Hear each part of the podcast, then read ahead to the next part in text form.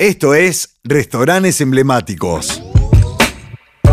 En los pasillos del Mercado Norte se reserva un lugar para un restaurante que comenzó de abocaditos y que hoy es una referencia indudable para los amantes de los pescados y mariscos.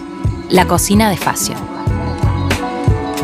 Corría el año 2003 cuando Mario Facio, por pedido de sus clientes habituales, decidió darle formalidad a lo que hasta entonces era un picoteo al paso de cornalitos y rabas para aquellos que visitaban su pescadería.